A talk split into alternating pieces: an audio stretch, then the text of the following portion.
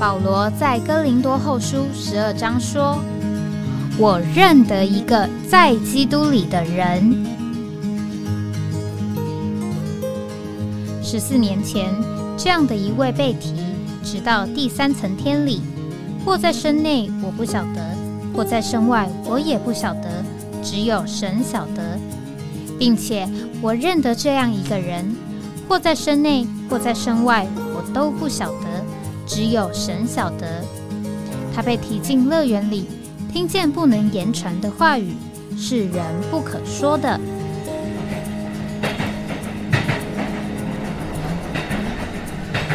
哎，我在哪里？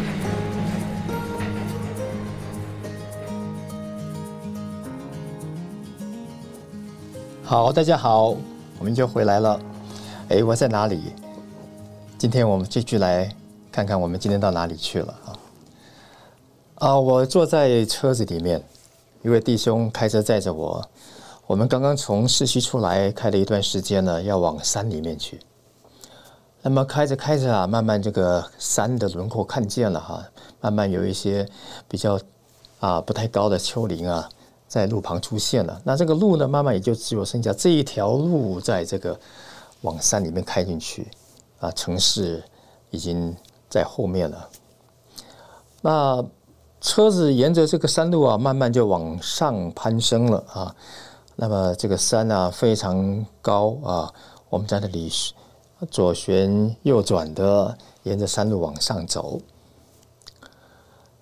啊，这是哪里呢？这里是天山啊，呃。他的所在的地方，这个国家叫做吉尔吉斯。好，我们现在就在吉尔吉斯的首都，刚刚离开了首都比什凯克，要往天山上去走。我们的目的呢，今天是要穿过天山的几个隘口啊，要到天山的深处里面有一个城市啊，那个小城啊，呃，那，原文呢叫纳仁，纳仁呢。我们事实上在台湾的上的地理课上不会谈到这个城市的啊，呃，中文呢有一个翻译叫做纳伦啊，纳伦。那我觉得纳伦不太有什么意思啊，所以纳伦那我就把它取名叫纳林吧啊。所以呢，我们现在是在中亚的吉尔吉斯，离开了首都比斯凯克，那么开着车往天山上去。要到天山深处的那林城去拜访一些亲爱的弟兄姊妹们啊，当地人。好，呃，吉尔吉斯呢是中亚呃，算是前苏联中亚五国里面的其中的一个国家啊。那么它其实全国啊就是天山呐。天山山脉啊，全长有两千五百公里啊，啊，那它就可以说是分了两段。其中呢，东边的那一段啊，是在中国的新疆啊，它其实就成为新疆的南疆跟北疆的分界了啊。那这个这个东段整段都在新疆里面啊，把新疆分成南疆跟北疆。那它的西边这一段呢？整个西边这一段，其实就几乎就是整个吉尔吉斯这个国家的国界了哈。所以你说去吉尔吉斯，其实就是去天山了。那吉尔吉斯呢，百分之九十五是山地哈，大概有平原的地方，大概只有百分之五的面积了。那他们的首都啊，这个比什凯克就在这个百分之五的平原上面啊。那么另外其他的比较大的城市呢，就就在山里面了。啊在山里面的一些谷地啊，或是这个高原上面。好，那吉尔吉斯，感谢主，因为它是前苏联的国家啊，所以呢，当苏联瓦解的时候啊，啊，我们福音传进来的时候呢，他们我们因为他们也是在前苏联，所以他们也是讲俄文的啊。就我们前几期讲到了这个苏联啊。把整个前苏联境内呢，给它书同文、车同轨了，交通非常方便。所以呢，我们只要有一种俄文呢，那么到俄罗斯来啊，传福音啊，就可以传给许许多多不同种族的人。因此呢，我们也来到了吉尔吉斯。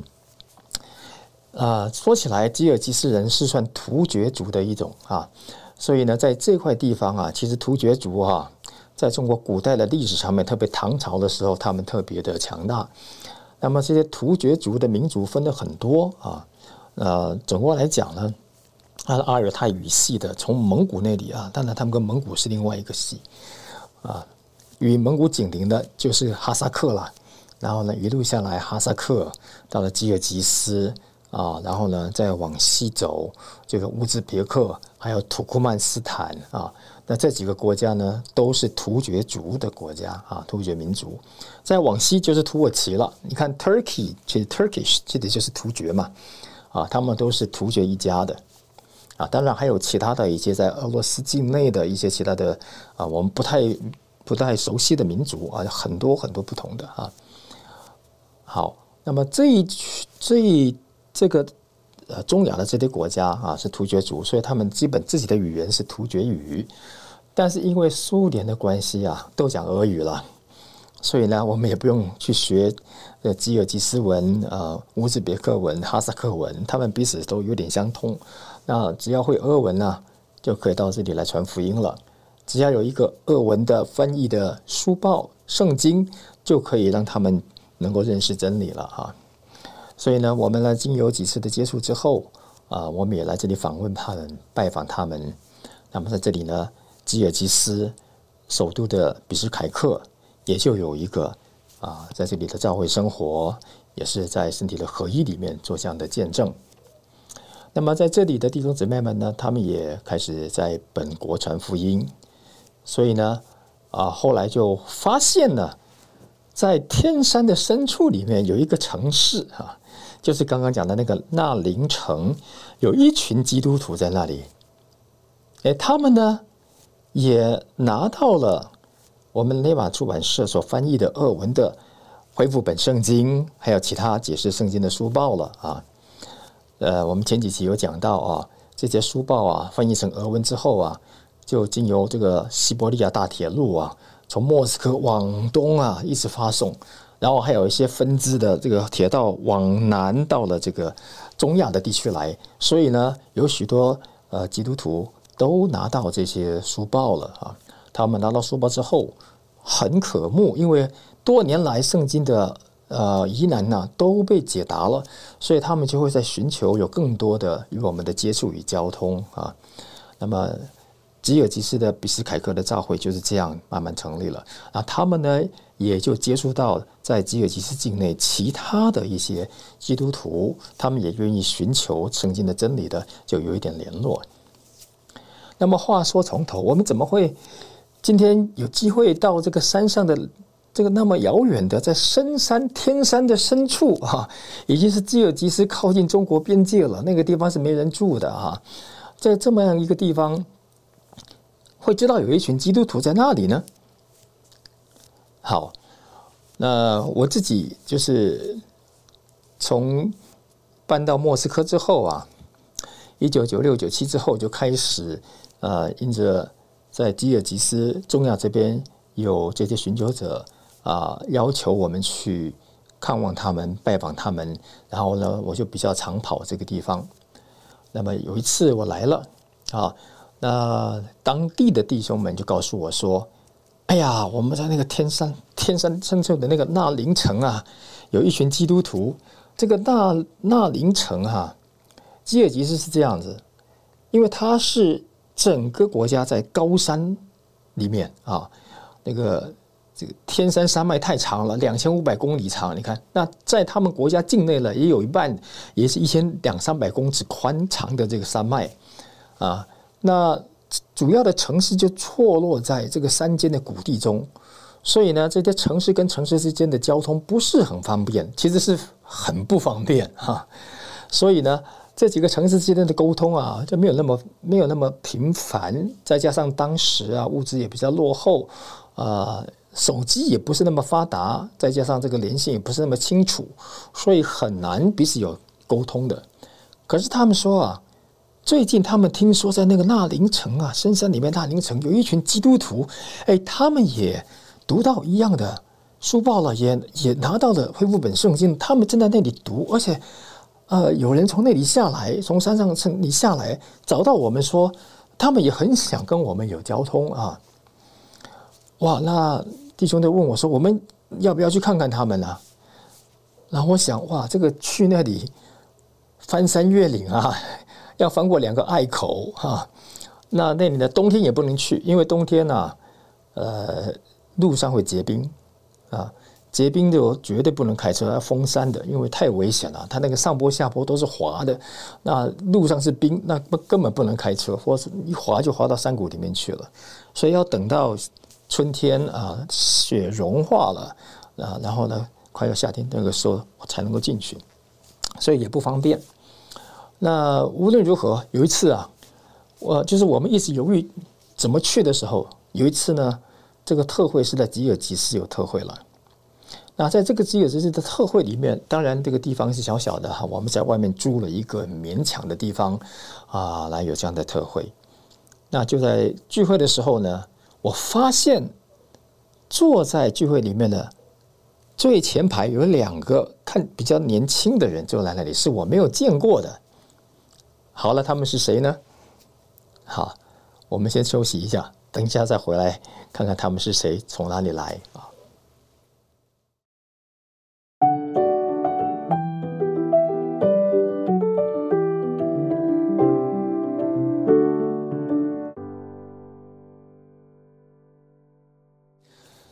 好，我们回来了，来看看，啊，坐在聚会里面的这两位是谁呀？这两位啊，看起来啊，嗯，可能比他们显出来的实际年龄应该要实际年龄会比较轻一点，因为看起来就是满脸的风沙啊，那穿的是这个土黄色的外套，那脸上也是土黄色。那坐在那里呢，也不太有什么表情啊，有点安静。那那那个我在那里啊，正在分享的时候呢，坐好啊，坐下来之后，这个负责弟兄就跟我说了，说 David 啊，那两位弟兄就是从纳林城来的啊。等一下休息时间呢，我们跟他们谈一谈哈，他们找到我们了啊。我就看到他们就想，哎呀，这个等一下怎么沟通呢啊？那么，因为弟兄跟我说，他们是在深山这个纳林城哈，所以他们其实俄语不是太好的，啊，他们大部分都是讲本地的基尔吉斯语了。那我就想，那怎么办呢？等一下我们怎么沟通呢？啊，我也不会基尔吉斯语啊，他又不俄语就不好，啊，好，那那就想着想着就就时间就到了啊，聚会就第一场聚会结束了，我就去跟他。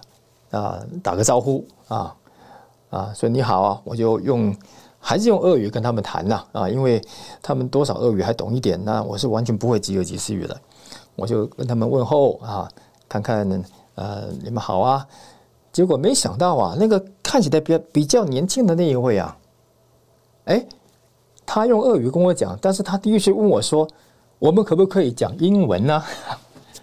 哎呀，我吓一跳，讲英文呐！哎呦，你们从深山下来的那个俄语都不太好了，可以讲英文啊！太好了，我就用英文开始跟他沟通了。哎呀，他才告诉我啊，他们在纳林城里面呢，有一群基督徒啊，那他们呢大概有三四十个人，都是年轻人啊。那这是他们两个人下来啊，这里跟我讲话这一位啊，其实就是他们当地的牧师啊，是牧师啊。那另外一位呢，比他年纪大一点的，他说我们呢。这里面这一群呢，最年纪最大的就是另外这一位啊，他呢今年三十一岁。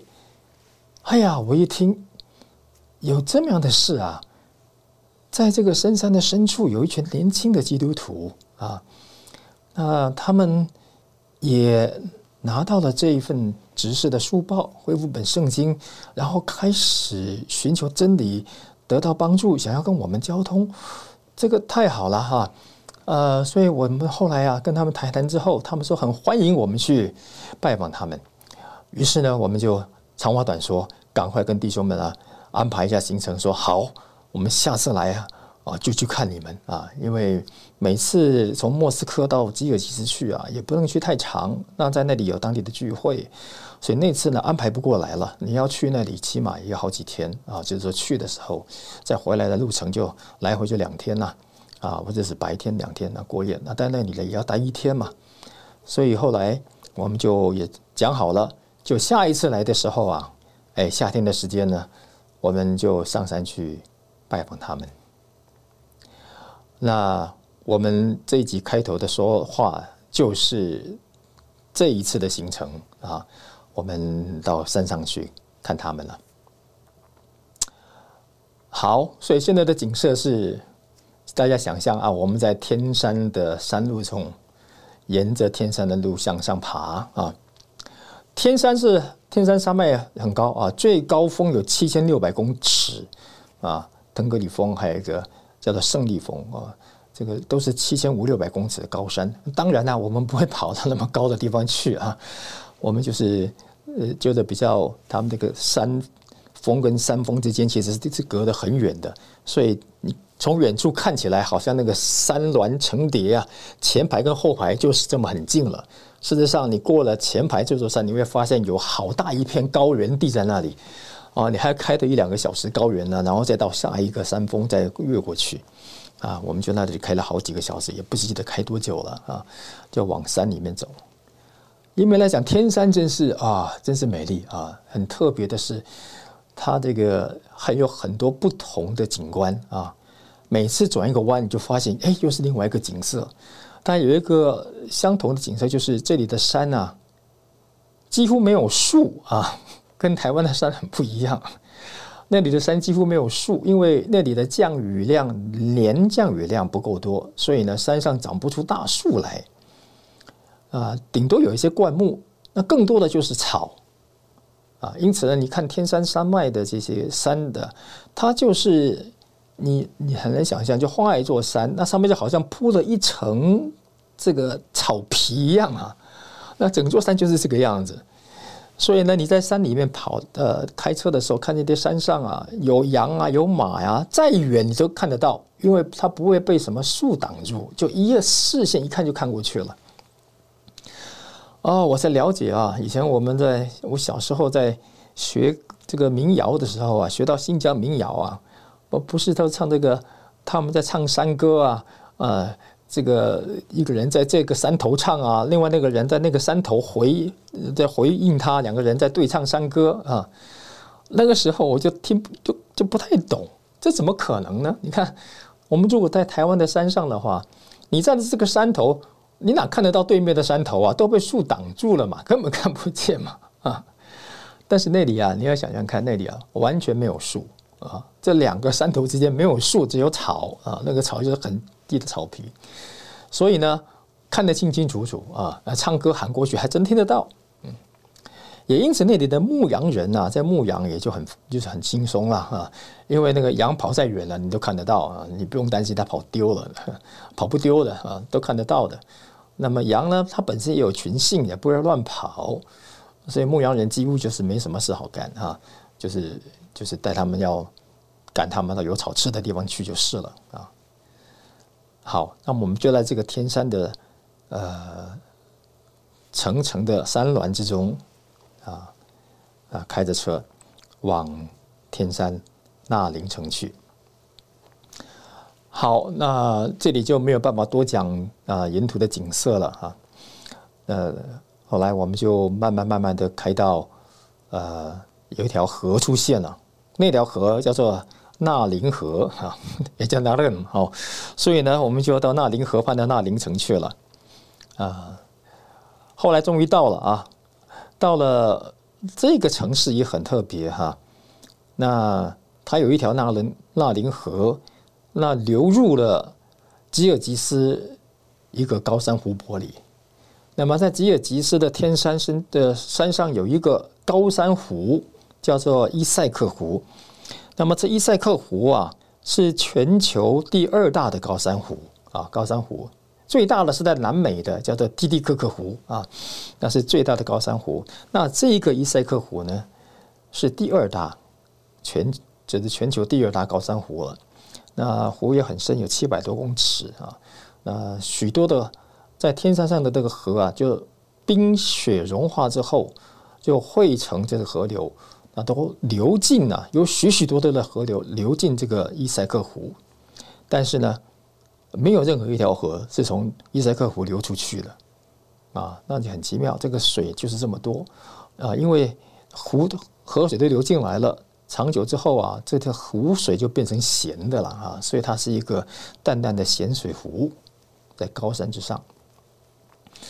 好，那么我们就等于是绕过了这个伊塞克湖，那么到了那林城了。那林城啊，它就是沿着这个纳林河细细长长的这么一个细细长长的城市。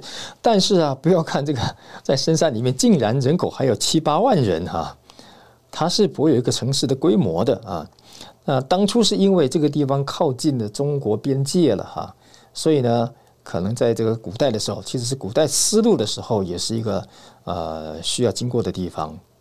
再加上呢，近期啊，因为是国界，所以也有军队在这里驻扎了，因此就一直维持着一个城市的规模。那难以想象的是，纳林城里面有一座纳林大学，有个大学在这里啊，也有大学生啊，很奇妙啊，在这么深山的地方。那么我们现在要接触的年轻人有许多，就是这个纳林大学的大学生了。好，我们的车子终于到了那林城了，那么就见到了当初到啊那天到了吉尔吉斯比斯凯克来聚会的那两位年轻的弟兄。其实说年轻，他们他们每一个都年轻了啊。那那位弟兄呢，就接待我们，带我们到他的家里去。说是他的家啊，那也是那那里也是是有像公寓住宅的啊，就像苏联时期的这些公寓住宅是有的啊，还是有个城市的规模。你看大学都有嘛，那么全城就只有一条街哈，因为就沿着河就是细长的就这么一条街，哎，还是有公车哎啊，还是有公车，所以他们有公车在这个城市里面，所以还是一个七八万人口的不小的城市啊。那么可以这样讲哈，吉尔吉斯呢，它有几个比较。规模大一点的城市啊，那都很奇妙啊，很它都有它的特点。像首都比什凯克 （Bishkek），比什凯克，因为它是首都，是行政中心。那上次我们我们有提到，苏联的政策啊是移民啊，所以它要使国家能够书同文呐，啊，能够统一，能够好的治理管理啊，所以他就是把俄罗斯人呢会移民到这些。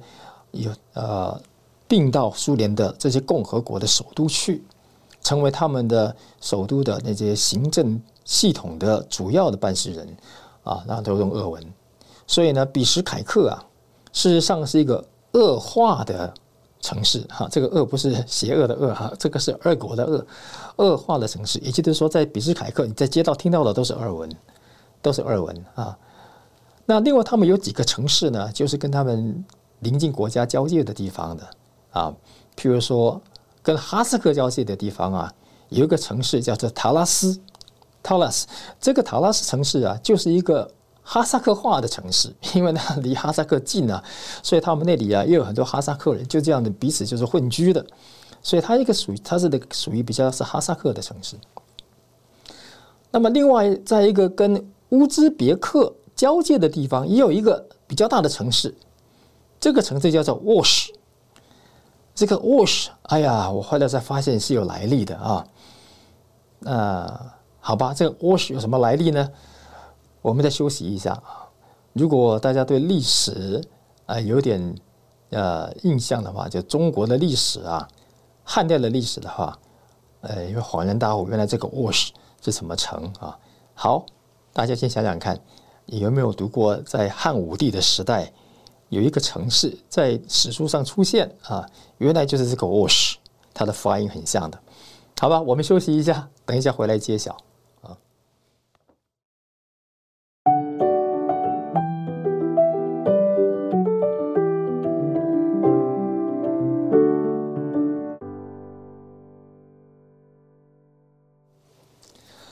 好，我们回来了，继续谈谈这个 Osh 这个城市。那么这个城市呢，它是接近乌兹别克的。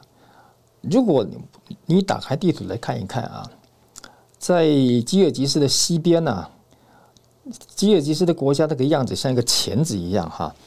那么西边呢，它跟乌兹别克还有跟塔吉克是交界的。那三国的国界就像扭麻花一样的缠在一起啊。那这个沃什这个地方是吉尔吉斯很靠近。乌兹别克的地方，所以啊，里面的人呐，很多都是乌兹别克人。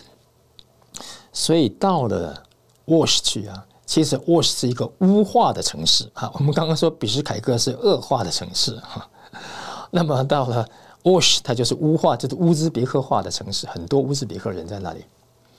那这个沃什在我们汉朝中国汉朝的历史里面呢？有一个将军叫做李广利啊，不是李广啊，叫李广利。那么李广利呢，就是汉武帝的时代啊，汉武帝想要到这个西方啊，听说这个中亚大草原呐那里啊产汗血宝马啊，所以啊就就就想去那里跟人家要啊抢啊这个汗血宝马。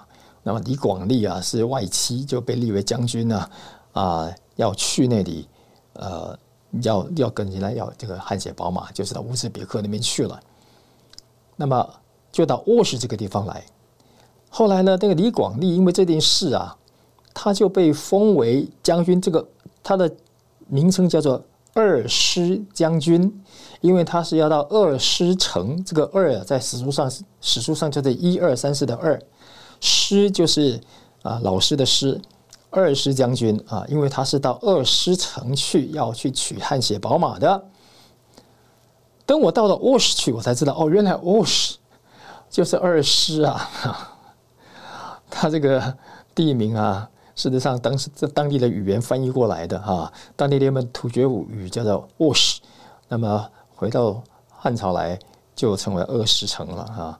然后李广利就是这个二师将军了。好，这里有点历史典故啊，蛮有趣的。好，那么，Osh，它是一个乌化的城市。那另外还有一个啊，在那个伊塞克湖，刚刚讲的伊塞克湖的另外一边啊，那里有一个城啊，这个城呢叫做卡拉库，卡拉库这个这里可能他们说这是一个这个这个是中国化的城市，因为那里离中国边界比较近啊，所以有些当时。在中国境内的回族人呐，他们也有往这边移的，所以那里呢就有一些回族人住在那里，所以他们说啊，这个是一个呃中国化的城市。那么好了，首都是一个俄国化的城市，啊，靠哈萨克有一个哈萨克化的城市叫做塔拉斯，那么靠乌兹别克有一个乌化的城市叫做沃什。那就唯独他们说，唯独这个纳林城啊，因为它在深山里面，所以它是一个道道地地的吉尔吉斯的城市。它那里面的人讲吉尔吉斯语是最道地的，哈，最道地的。所以呢，要真的到吉尔吉斯去，还得先要到这个纳林城去啊，才算是真的到了吉尔吉斯的原来的地方了哈。好，讲了一点这些背景。那么我们就到了这个城了，所以它这个城市也是有历史背景的，所以人口也不是那么少哈。刚我们刚刚讲七八万。好，那么所以呢，这个城市啊，它还是有公寓的啊，还有公寓的楼层，虽然不是高楼，但是这个七八层楼的、五六层楼的公寓是有的。那么这位弟兄呢，这位弟兄名字叫做 Almas，Almas 其实是钻石的意思啊，宝石，感谢主。啊，变化的宝石，为的神的建造。那么他带我们到他家去，这个公寓里面的一层楼，进去一看，真是就是四个字形容：家徒四壁啊！呃，也就是一张桌子，一张椅子啊。那那地板呢，就是还地板倒是还蛮干净的啊。那晚上睡觉就把床垫拿出来铺了就睡了，也没有床啊。那就这样子，所以我们就坐下来就开始谈了。那他呢，就邀了一些年轻人来啊，年轻人来跟我们一起聊啊，谈这些年这些年轻人呢，就是这个大纳林大学的大学生啊。真是奇妙啊！我们到了这么深处的地方，这里我们常说地极，好像又想到这就是地极了啊！大家看看地图，看你能不能找到那个纳林城，或者是纳伦。中文的翻译有的把它翻译成“纳”是接纳的“纳”，“伦”呢就是伦理的“伦”啊。纳伦城在哪里啊？那你能想象到我们在那里坐下来，在谈新约恢复本圣经哈？那我们在那里谈的时候，因为那时候去啊，前不久呢，吉尔吉斯刚刚发生的政变啊。政变，大家如果记得那段历史的话呢，在前苏联境内啊，后来都独立的这些国家，他们慢慢就有一种的革命出来了。因为就是虽然苏联瓦解之后啊，他们成为独立的国家了，但是基本上他们的领导班子啊，还是苏联的那些原来的领导班子啊。那么既然瓦解了之后呢？那就很多人，他们已经放弃共产主义啦，啊，除了还有少数几个国家维持的共产主义啊，像呃呃乌兹别克那时候还维持着的啊，那其他的国家都是希望政权要改了嘛，啊，所以就有一些国家里面的革命，那时候就有一些所谓的颜色的革命啊，记得乌克兰那个时候也有革命，他们的颜色是用橘色，橘色来来呃，就象征这个那。后来呢，乌兹别克也有也有革命，乌兹别克那个颜色我就不记得了哈。那乌克兰那个革命啊，也是闹了一阵子，后来革命算是成功了，但是这个政治的势是翻来覆去的。那乌兹别克革命啊就被强势镇压下来了啊。乌兹别克的那个领导人呢，他很强势的，他就完全被那个完全被镇压下来，没有成功。那么吉尔吉斯也来这个，他们也跟着这个水潮流啊，也就有一个。啊，颜色的革命想要推翻原来的政权，他们是用紫色啊来做标记的。但是呢，这个吉尔吉斯，因为它国家啊在地图上面就都是山，都是深山呐，高山，那城市跟城市之间呢本来就是没有太大的联系的，所以这些人呢啊要来要到首都来参加参与这个革命啊。其实就是一些比较没有联系起来的乌合之众了，可以这么讲啊。乡下人进城来了，那彼此之间本来就没有什么联系的，所以呢，后来这个这个所谓的革命就变成暴民的暴动了啊。然后到了到了首都来一看呢，哎呀，原来这个首都人住的这么好，于是呢，就沿路就砸、抢啊、烧啊，这些都都发生了啊，都发生。那么后来呢，这个政府也被推翻了，那么总统呢也就逃离了。后来总统啊，呃，逃到了那个莫斯科，他是个物理学家，后来他就成为莫斯科国立大学的物理教授了。那那政权就有就换人了，呃，那因为这个情情形呢，所以呢，给整个国家带来一个很动乱不安的感觉哈，因为这些从其他城市来的哈，难得也到首都来，一看这个样子。啊，结果就就抢，真是这些一些店啊，玻璃都被砸了哈。啊，我那里看到本来有一个呃中国人华人开的一家商城也被烧了啊，也被烧了。所以呢，人心惶惶。那么，所以那天我们在纳林城啊坐下来，刚刚跟他们谈的时候，呃，这些大学生呢，其实里面都是有感觉的啊。啊，但是无论如何呢？我们坐下来之后啊，啊，坐台就坐地在地板上啊，坐在地板上啊，没有椅子了，啊，就先自我介绍一下，大家介绍一下之后呢，呃，哎，这个邀请我们去的那位，我说那是年轻牧师呢，他就拿出他的那本恢复本圣经来了哈，哎呀，我看到他手上那本恢复本圣经二文的啊，真是非常的亲切，也赞叹感谢主，这个文字的力量这么大哈。这个当初全球弟兄姊妹们为着恶语圣经的印行哈啊奉献啊，因此很快的奉献着印行一百万册的二文版的新约恢复本圣经，这是真是一个创举啊！因为当初印了一千呃不对不起一百万本二文的恢复本圣经的时候，在那个时候啊，全球的中文的恢复本圣经，加上英文的恢复本圣经，合起来总共就是二十万册啊，大约就是中文的十万，英文十万，加起来总共二十万。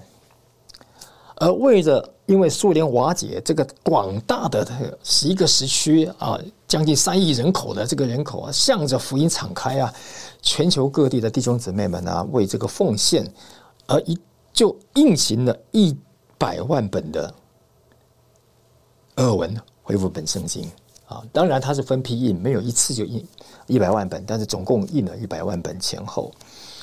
那这些这些圣经呢，就就。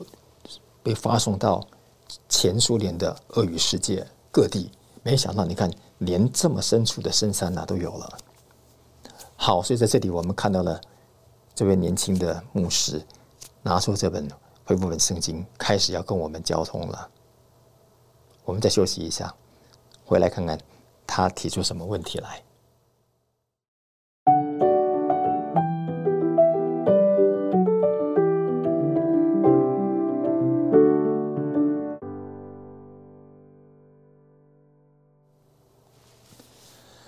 好，话说我们这一位奥马斯宝石弟兄啊，钻石宝石弟兄，他跟我们呃稍微介绍一下之后，他就开始要进入正题了啊。他很认真的拿出这个恢复本圣经，一翻呐，他就翻到了马太福音第五章，就翻到了那个图表，哪一个图表呢？就是诸天之国的国度的那个图表。然后呢，他就说：“弟兄们，我们可以开始有点交通，好吗？啊，啊，说我想问你们一个问题，就是请你解释，帮我们解释一下，这个诸天的国跟神的国到底有什么不一样啊？哇，真是你想想看啊，何等奇妙啊！我们今天到了天山深处了，遇到这这一群道地的吉尔吉斯人啊，在山上的吉尔吉斯人。”那么突厥啊，突厥族，那跟我们坐下来问我们神的国跟诸天的国有什么不同啊？真是奇妙哈，真奇妙。那我们就就开始慢慢的交通起来了哈，慢慢交通起来。那在讲的过程中呢，他就。他就在那里暗示那些被他邀来的大学生：“哎，你们要赶快做笔记呀！” 那些年轻人就就把笔记本拿出来要做笔记了啊！哎呀，有这么认真的这些基督徒的寻求者哈，对真理这么渴慕、这么认真，于是我们就开始就开始交通了啊！那简单的说啊，诸天的国啊。它是指神一般掌权的范围，它的范围是很大，从已过的永远到将来的永远，哈，就是宇宙都是整个宇宙都是神的国，是神在那里掌权，一般的掌权啊。那诸天的国呢，是在这个神的国里面特别的范围，是神在生命里掌权的范围啊。简单这么说，譬如说我们在前在数前数年那里。那么你看那个神的国啊，事实上好，你看那个时候好像是斯大林啊，跟列宁他们在苏联里面掌权啊，所以他能够把整个这个前苏联经典统一，然后雷厉风行的下达一些命令，使他们书同文车同轨啊，然后呢还有呢他们在那里风行这个无神论啊。好像在那个铁幕里面呢，是他们在掌权啊，但是事实上，这还是神的国，神有他的经纶、时间的安排。所以我们去的时候，你看到共产主义已经垮台了啊，列宁的铜像已经被拆倒了。所以你说是谁在掌权呢？事实上，即使是苏联时期，他们也是在神的国里面，神在那里掌权啊，是神真正在掌权。可是呢，这个神在一般的掌权的范围啊，那他当然不只是包括苏联时期了，包括啊永在已过了永远跟将来的永远。但是诸天的国呢，是马太福音特别用的，它是包含在神的国里面，但这里是神在生命中掌权的范围啊，神他要在宇宙中外面掌权。那是没问题的，但是他特别想要的是，他能够在生命掌权的范围里面得着我们，而我们就要活在他生命掌权的范围里，让他不只是我们从外面的世界局势也好啊，然后外面的一些呃整个宇宙的变化也好，知道神在掌权。我们更需要知道，神今天是在我们里面，在生命里面掌权，我们才能够活出这个主天主国的实际。好，有关这个的细节，大家可以看马太福音第五章第三节的注解，哈，讲得很清楚。好，好，我们就这里慢慢慢提，慢慢跟他们啊交通哦，他们也非常的认真。那么谈完了之后啊，这个题目讲完之后，他们也蛮蛮。很满意啊，于是就他们就开始问别的问题了。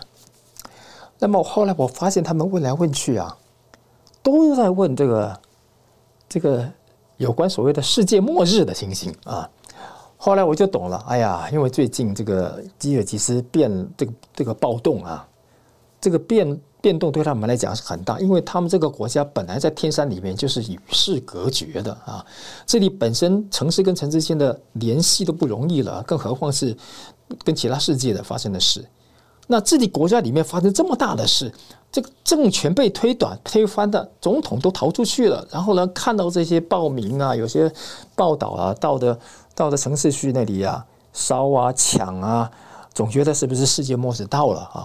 所以就这个题目啊。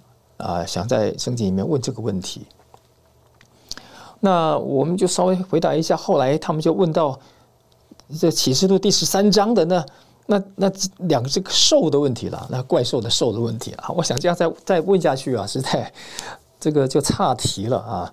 圣经所启示的主要不是这些事情啊，所以我就跟他们说啊，这个这个亲爱的弟兄姊妹们哈，事实上啊。那个世人讲的世界末日啊，圣经是说主他会再回来啊，主要回来。那圣经里面的确有两条线在形容这件这件事的记载这件事。有一件事是外面的，就是说主回来的时候会有一些什么现象啊？这些只是一个现象，你会看到有大地震啊，啊，有这个呃战争啦，这民要攻打民啦，国要攻打国啦。是的，是会有这些征兆啊，但是啊，这是这是给外邦人的一个征兆，或者说它不是主要的线。另外有一条线啊，主再来的原因是，是因为在地上的基督徒教会装饰整齐了，像新妇一样装饰整齐，等候新郎来迎娶新妇了。所以主耶稣他要回来的话。不会是因为地震多了要回来，也不是因为战争多了要回来，他要回来的主要原因是因为心腹已经预备好了，这一条线是给基督徒看的。所以呢，世界上的人呐，在恐慌世界末日，在那里一直看着外面的情形，就说：“哎呀，互相警告，世界末日要来了，小心啊啊！”那我们基督徒不是看那个，我们基督徒是要预备自己啊，在生命中长大，那么。在生命中成熟，并且呢，在这个教会的建造、身体的建造上面、功用上面要能够成熟，就像心腹装饰自己预备好了，那么新郎就来了。当我们没有预备好的时候，新郎他怎么回来呢？啊，那讲到这里之后啊，他们就安静下来了。于是我们就开始在讲别的题目。好，那在过程中啊，在过程中啊，这个跟我一起上山的有一位。就是从纳伦城这个纳林城啊，呃，他本身就是纳林城的人，后来是搬到比斯凯克去啊。这是一位那时候比斯凯克的一个主要的弟兄啊。那他是很道地的吉尔吉斯人啊。那我这次上去呢，上山呢，其实我是他们呢在当地的那些虽然是大学生，但是俄文俄文也是不太好，所以需要有人翻译成基尔吉斯文。那本来我是翘请啊，这位这个我们的弟兄啊，帮我翻译，那我就直接讲俄文，那由他翻译成基尔吉斯文。后来我灵机一动啊，这样不好，我就跟这个这位奥马斯弟兄啊，他们的这个年轻牧师啊，我说这样哈，我我虽然讲俄文，但是好些地方的发表也不是没有英文好，这样吧，我讲英文，你帮我啊。从英文翻译成吉尔吉斯文好吗？因为他英文不错嘛，啊，他说好啊，啊，于是呢，在整个过程中啊，啊，就是我我用英文，那么这位奥马斯弟兄他就从英文翻译成吉尔吉斯文啊。其实我是希望他能够多注意听啊，然后在翻译的过程中，他就是最进入的啊。那那蛮好的哈。那么等到我们我们这样一坐下来啊，从这个下午一点啊，我们到了下午一点，就一路一直交流到晚上了。也没吃什么东西啊，也没什么东西可以吃。他们就是把一些饼拿出来，那个呃烤的饼啊，那我们就坐在地上吃饼喝水，哦，一直谈，一直谈，一直谈啊。他们一直问问题。那么后来总是晚了哈，他让就他就让他们这些人年轻人回去了。那他们都走了之后呢，我们在他家就接待他，他住的地方就大家席地而睡啊。那这个时候啊。他来跟我讲啊，他说：“David 弟兄啊，你今天这个讲的哈，真是好。”他说啊，你可能没有发现到啊，当你说哈，当你说主耶稣要来，不是因为地震多、战争多，而是因为我们预备好要做他的心腹，装饰整齐，他要来迎娶心腹的时候，你可能没有注意到。我有我眼泪啊，在我的泪眼睛里面打扩、打转，只是没有流下来。他说：“太好了，感谢主。我们主要回来不是因为外面战争、外面的地震，而是我们心腹要预备好迎接他来啊！”哎呀，我听的真是感谢主啊，感谢主。这个神都有为他自己预备的人，是为着真理的，是寻求的。真是不管到地级的什么地方去了啊！我怎么会想到有一天，我这个在台湾的这个那时候还算年轻吧，那时候还不到三十五岁啊，有那时候三十六吧，也能够到那么远的地方，一个我以前读历史只读到一点这个相关的历史地理的地方，我竟然亲自到了这个地方来，而能够遇见一群寻求神。寻求真理，甚至愿意等等候主来的一些基督徒，一同有这样的交通，真是今夕何夕啊！在地如同在天，哈，太美好了。这是宇宙的真理，是人心真正的需要啊！啊，感谢主啊！好，今天就停在这里吧。这个在天山上先暂停，我们下次再说，下次见。